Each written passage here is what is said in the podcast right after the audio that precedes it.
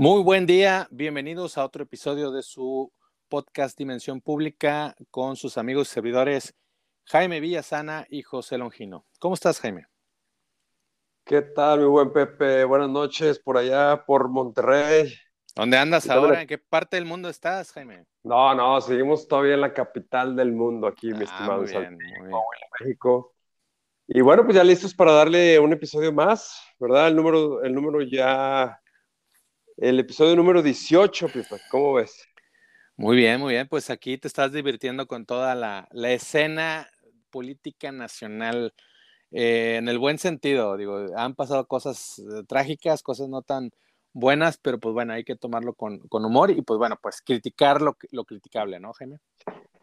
Así es, bueno, me, divierto y me preocupo estando desde el otro lado del mundo también, obviamente, ¿no? Pero aquí se vive algo más directo, ¿no? En la situación.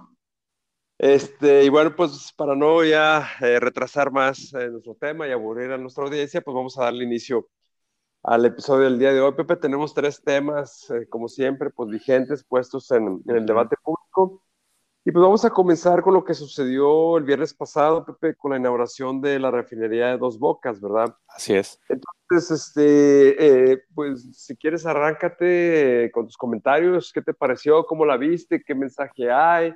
¿Era necesario? ¿No? En fin, ahí te lo dejo. Pues mira, el, es un hecho que, que, pues bueno, es una de las magnas obras de infraestructura del presidente López Obrador que anunció eh, la refinería Olmeca, como tú bien lo mencionas, el primero de julio el presidente y por ahí su comitiva inauguró la primera etapa constructiva de, esta refinería, que a todas luces está eh, inacabada. Eh, todavía faltan los, las conexiones de los, de los ductos externos a la refinería. Y pues bueno, esto generó una ola de, críticas, de aplausos también de los seguidores de, de López Obrador de que pues ya ven que está, sí se inauguró una obra, pero bueno, los críticos mencionan pues una obra incompleta, que no está refinando, no está produciendo actualmente nada porque pues obviamente está incompleta.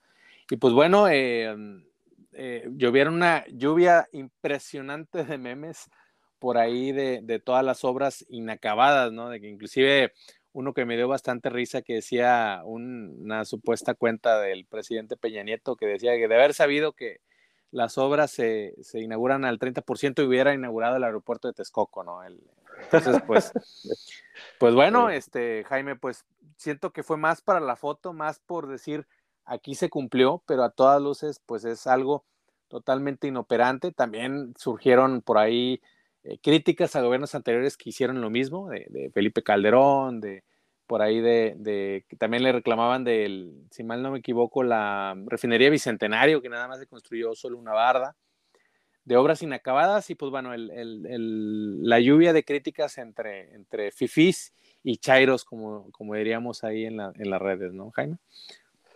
Oye, Pepe, pues mira, la verdad que ah, no sé ni por dónde entrarle, pero Vamos a ver. Entrele por los cuernos, mi bueno. Eso es todo.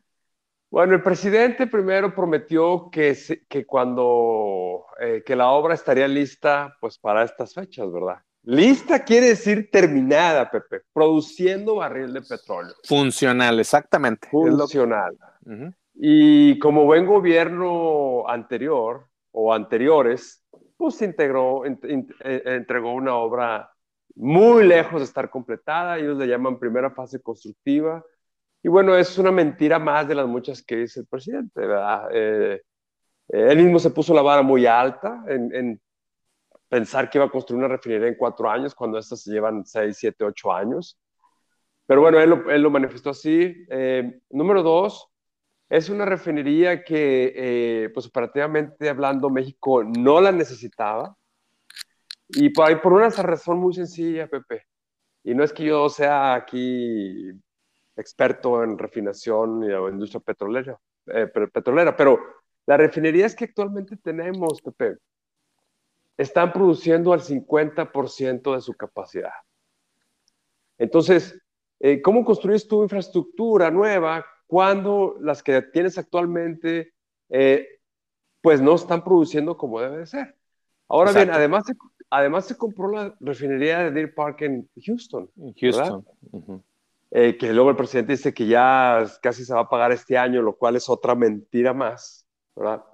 Entonces, eh, eh, pues bueno, mira, lluvia de mentiras, pues, y yo solamente aquí quiero dejar un comentario, o más bien un mensaje a todos los seguidores de buena fe de la 4T de AMLO, ¿no? Porque hay seguidores de buena fe, Pepe, que, que, creen que, que, como buen mexicano no quieres perder la esperanza porque si no, ¿qué te aferras, verdad? Así es. Okay. ¿Cuál es el siguiente paso que das? Pues esta era la esperanza del cambio y está siendo, siendo un fracaso y mucha gente se quiere aferrar a eso. Pero si se siguen aferrando a ese tipo de esperanzas que claramente entrega obras inconclusas, que es igual que gobiernos anteriores en muchos, en muchos sentidos, en otros no, pero son los mínimos, entonces, eh, pues vamos a tener un país que eh, eh, va a seguir padeciendo problemas y no va a salir del círculo vicioso en el que estamos. Entonces, abran los ojos, por favor, piensen con la cabeza y, o racionen, pues, y no con el estómago. Ese es el mensaje que daría por ahora en este tema. Y también de que se prometió tenerla a un costo si mal no me equivoco, de 8 mil millones de, Correcto. de dólares por ahí. Correcto. Y, está, se fue para arriba, creo que a 12 mil millones de dólares hasta el momento. Y como mencionábamos, está sin terminar. Entonces todavía va a ser un barril sin fondo eh, o que pues va a costar muchísimo, muy caro, el dinero de todos los mexicanos, que fue muy criticado, al igual que otras obras eh, de infraestructura, que muchas voces le decían que no era prioridad, sobre todo en un, al, principio, durante la, lo, más álgido de la pandemia, eh, que no era prioridad gastar en, en, estas obras suntuosas, que las prioridades eran otras, ¿no? En este caso, en el, en el aspecto de salud. Entonces, eh, también pues nos va a salir muchísimo más caro de lo prometido y pues bueno, es dinero que pues si bien es, es escaso, que pues bueno, se va a destinar a, a, a obras que que también en el mediano plazo todavía podrían ser algo, algo, algo productivo. Si bien es cierto que eh, vienen entrando los autos eléctricos, que la refinación de gasolina pues va a ser cosa del pasado, pero es cierto que todo el parque vehicular, sobre todo en México, eh, pues va a seguir existiendo en 10, 20 años, ¿no? Por la, la, sustitución de carros de combustión o que usen gasolina, autos eléctricos, siento que va a durar alrededor de 20 años yo le, yo le veo y también escuchando voces de expertos. Entonces la refinería pues todavía podría tener una justificación por ahí, pero bueno, ese dinero que todavía se va a gastar en, en terminar la obra, pues va a ser, va a ser pues, pues mucho de gran costo, eh, va a ser muy caro para el pueblo mexicano. Mira, Pepe, el sobrecosto todavía te lo puedo pasar. Claro, hay sobrecostos, sobrecostos, ¿verdad? Ya, si, si el costo se dobla, pues ahí sí ya es un error, obviamente, de cálculo. Pero un costo, sobrecosto de 20, 30% en las obras de esa envergadura generalmente son normales, ¿verdad? Ahora sí que casi en su totalidad hay sobrecostos. Claro, hay límites, ¿no? Entonces yo me iría más que nada sobre la necesidad de la obra, que no lo, no lo había, teniendo las otras eh, refinerías trabajando a, mitad de capacidad. Y luego está el tema también de, eh, pues que señalaba, ¿no? Que son obras de muy largo plazo eh, para poder amortizarlas, ¿verdad? Y bueno, teniendo tantas necesidades en este país, pues esos sobrecostos pegan mucho más en las finanzas públicas, ¿verdad? Entonces, bueno, pues una obra que dará mucho de qué hablar, Pepe. Esto, esto apenas comienza, Eh, de aquí hasta que no produzca un barril de petróleo esa refinería, le van a llover a Morena, igual que como, le está lloviendo con el AIFA. Y son dos, dos fierros ya muy grandes que tiene Morena en la lumbre, que más vale que operen más o menos eh, para el día de las elecciones o de las campañas presidenciales, porque lo contrario, pues van a ser dos piedrototas en el zapato. Así es. El AIFA, pues al menos ya está, ahí lo tienes, faltan las obras de comunicación y probablemente va, va a arrancar o va a mejorar su nivel de operaciones, que ahora Toluca ya está operando y tiene más vuelos que AIFA, ¿verdad? Entonces, Increíble, pero, la, pues. pero, la refinería, pues les quedan dos años, dos años para echarla a volar y eh, pensando de que el gobierno no se quede sin dinero, y, eh, insisto, eh, llegue a producir, a refinar un barril de petróleo antes de que empiecen las campañas, ¿no? Así es, Jaime, pues, eh, pues yo siento que es una obra faraónica y necesaria en estos momentos de, de, la vida nacional, teniendo, enfrentando una pandemia que pues hemos visto que el sector salud ha sido muy castigado por esta administración federal. Y pues bueno, pues va a estar la polémica ahí. Como tú bien dices, hasta que no produzca el primer barril, vamos a ver cuánto nos costó verdaderamente la, la refinería Olmeca o la refinería Dos Bocas, como también se le llama. Así es, Pepe. Bueno, pues pasemos al siguiente tema. Eh, y este tiene que ver con, pues, con la Iglesia Católica, Pepe, eh, que pues a raíz del asesinato de los dos sacerdotes que comentamos la semana pasada, pues comienza signos de, yo no sé si de resistencia, pero sí de una actitud eh, de alzar la mano y decir, aquí estoy, beligerante. Exacto. Pues sí, más, bien, no beligerante, sino de reclamo, ¿no? De alzar la voz.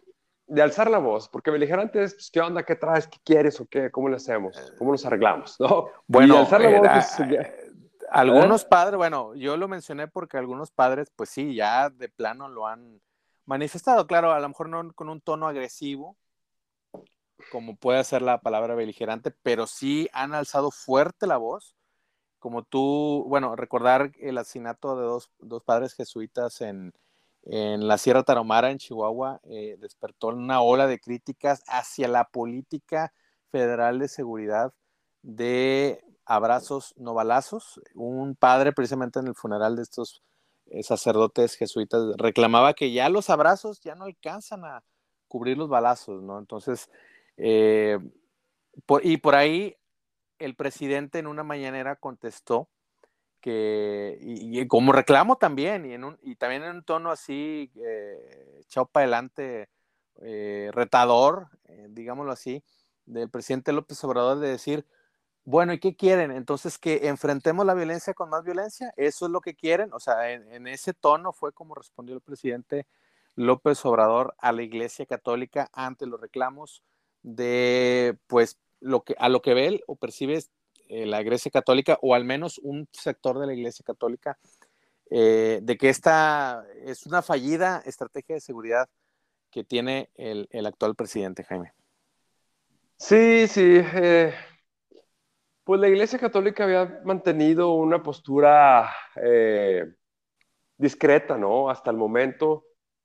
Eh, ciertamente la, iglesia católica, pues la principal en México, se compone de muchas corrientes, ¿no? Corrientes, facciones. Los, los, moderados, alineados al gobierno, etcétera, ¿no? Pues, finalmente es una institución conformada por humanos y bueno, pues, varias corrientes, sí, varias corrientes. Muchas corrientes.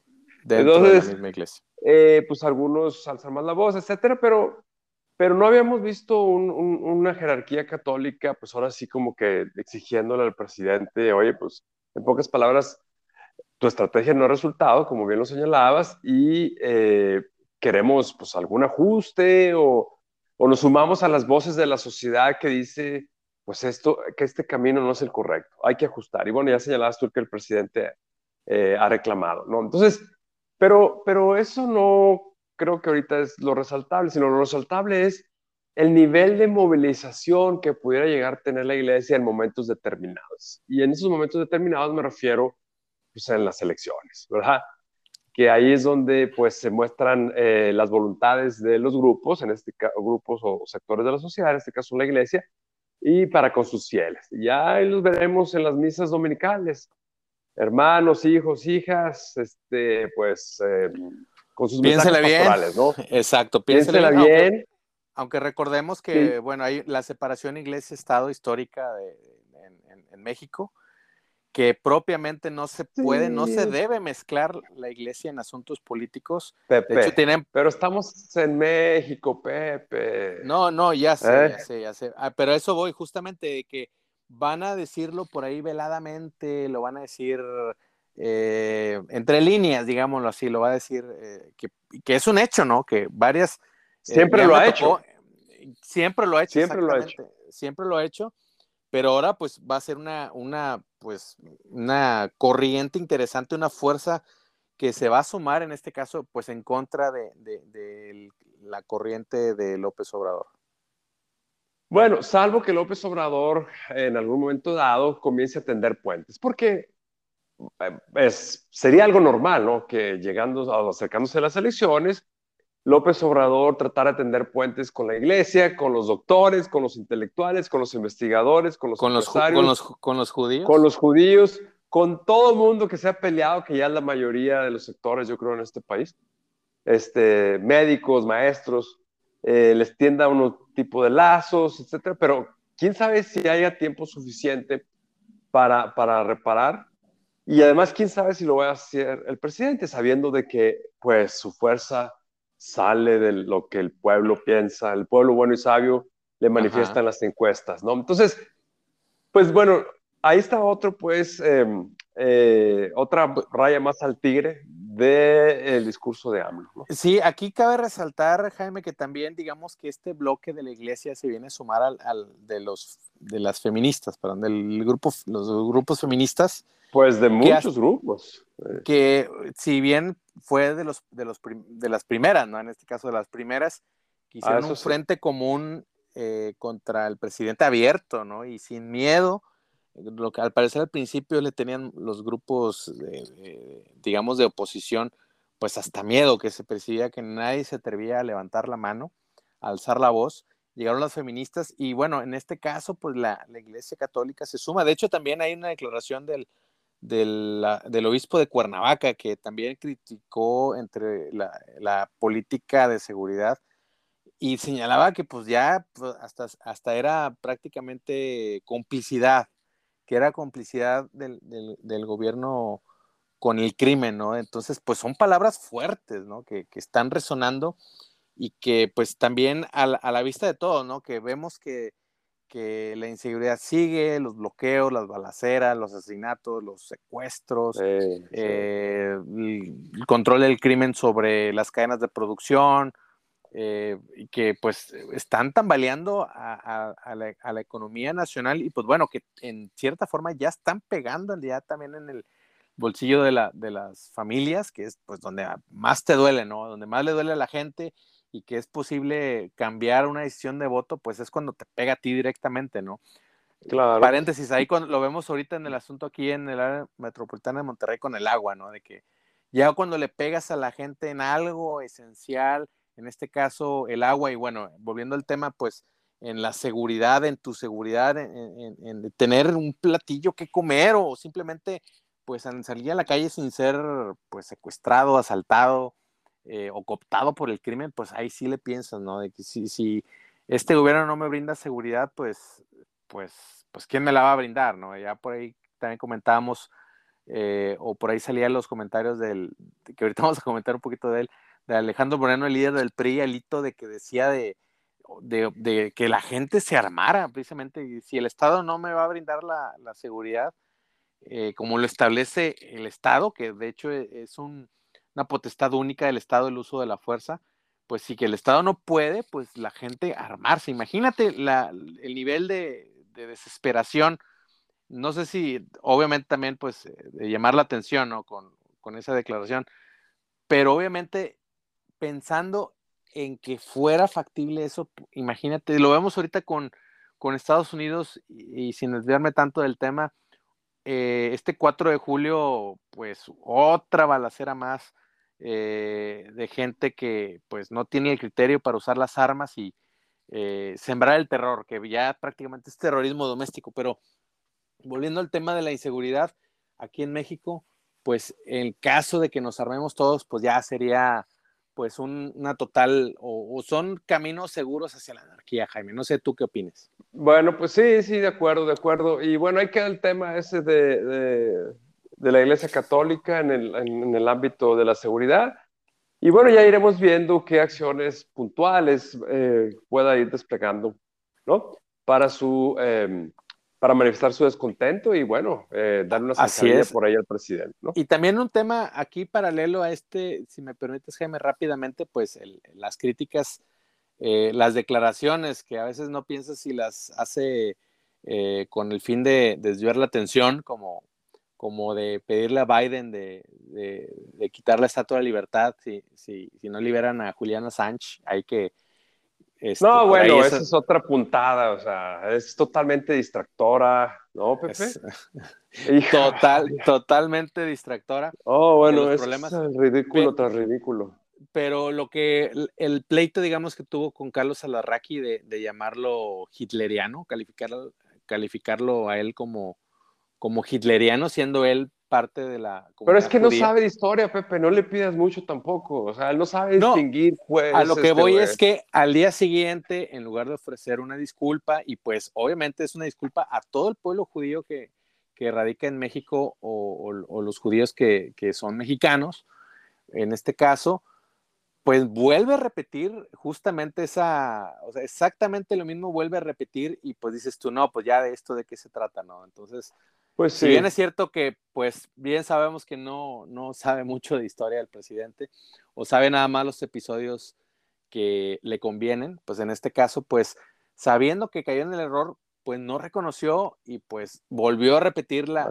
la, ofensa y pues bueno, ahí está también otra pues otra herida más, en este caso otro frente por ahí Así a la comunidad judía eh, en México, ¿no? Así es. Pues gente de buena fe, de Morena, de Amlista, de cuatro, cuatro tetista, por favor, asimilen ese tipo de comportamientos y discursos del presidente, hagan una reflexión interna propia y decidan ustedes mismos si eso es exactamente lo que ustedes quieren, ¿verdad? Porque hasta donde yo tengo entendido, ustedes querían un cambio ¿no? Y querían otro tipo de actitudes, otro tipo de discursos, pero no uno basado en la mentira o en las, o las verdades alternativas. Bueno, ahí lo dejamos porque ahora estamos extendiendo y pasemos al último tema de Alito Moreno. Pues, ah, este dirigente que eh, un día, una semana sí, otra semana también da nota, Pepe, de qué hablar, y derivado en parte por los audios que está revelando la gobernadora eh, de, Campeche, de Campeche, ilegalmente, por cierto, ¿verdad? pero bueno, que están sirviendo también para, pues, para eh, desenmascarar a este presidente que cada día se convierte en, en, una, pues, en una desgracia para el PRI, que por sí ya está cojeando, está en terapia intensiva, y bueno, con estos tipos de episodios, híjole, pues todavía es, el, el, panorama no es complicado, Pepe. Pues así es, también este 4 de, de julio hubo un cateo por parte de las autoridades a una de las propiedades de, Alito Moreno, el dirigente nacional del Partido Revolucionario Institucional. A ver si ahora sí lo dije bien, Jaime. Sí. Correcto, señor. Sí. Pues el Alito Moreno pues acusa que es una campaña en su contra, este cateo, todos los audios filtrados. Ahora sí que se pasa al, al, bando de las víctimas y pues, pues denuncia una persecución política que están violando sus derechos eh, fundamentales y pues bueno, eh, pero vemos también hay que ver, pues bien, el trasfondo, eh, como mencionan las cosas, ¿no? De que pues también el pueblo mexicano está cansado de la impunidad, de que estos personajes se enriquezcan a costa del, del erario público por medio de tranzas, tráfico de influencias, y pues bueno, lo que la gente quiere ver es pues, el, que, que, que la hace la pague, ¿no? Entonces, pues en este caso hay que, hay que perseguir algún delito, pues hay que castigarlo. Entonces, eh, ¿Tú cómo ves, Jaime, esta, esta situación de Alito Moreno? Claro, mira, Morena le está dando pan y circo al pueblo con este caso de Alito.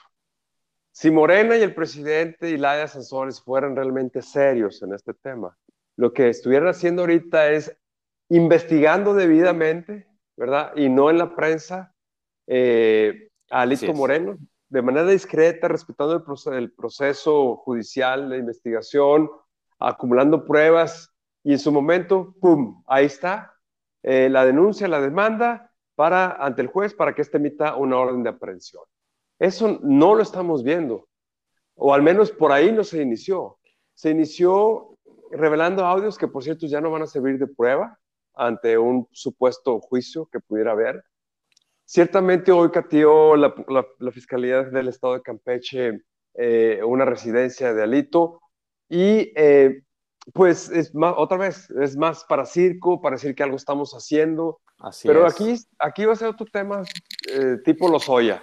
Es para desangrar, desahuciar a Lito Moreno, y de paso al PRI y también a la alianza opositora. Y eh, lamentablemente el PRI y el PAN pues siguen todavía en una postura de aguantar, de eh, sostener a través de un discurso de que son ataques del gobierno y que lo son, y obviamente el gobierno está haciendo su juego, pero ellos pues, están tratándose de reaccionar ante una evidencia de que posiblemente Alito pues cometió esos delitos, posiblemente digo, y bueno, vamos a ver cómo, cómo termina esto, ¿no? Con la presunción de inocencia, ¿no? Pues al final claro.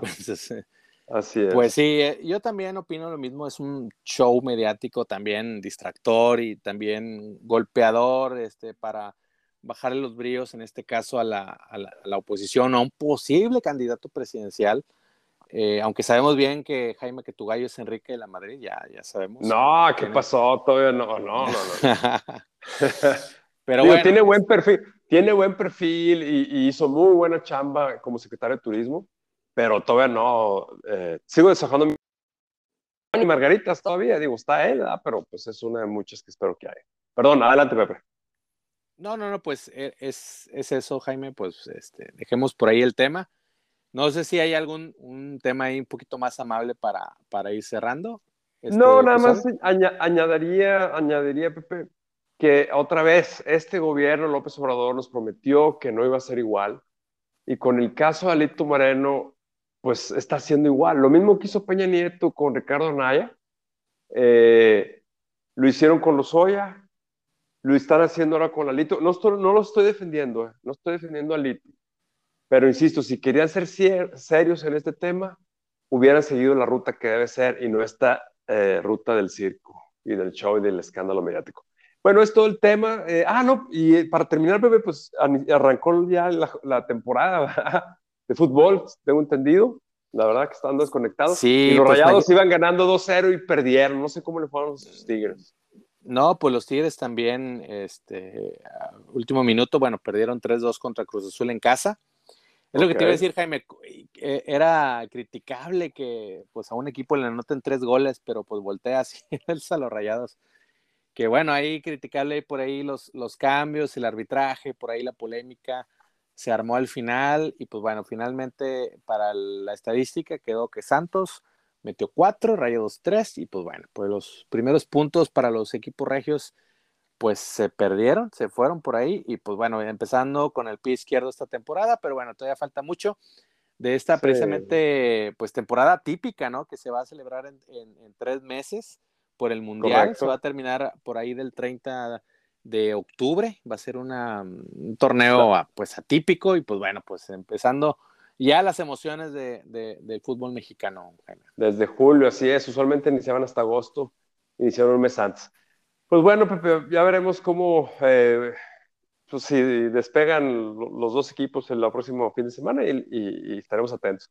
Bueno, Pepe, pues aquí lo dejamos. Gracias otra vez, este, a la audiencia por escucharnos, eh, estar atentos y bueno, recuerden que pueden suscribirse, agregar a, este podcast en su plataforma favorita. Gracias, insisto, y pues buenas noches, Pepe. Buenas noches, Jaime. Muchísimas gracias a la, audiencia que nos sigue y pues bueno, no se pierdan el próximo eh, episodio de nuestro podcast Dimensión Pública. Gracias. Eso es todo. Hasta luego. Buena semana para todos. Cuídense. Bye. Hasta luego. Bye.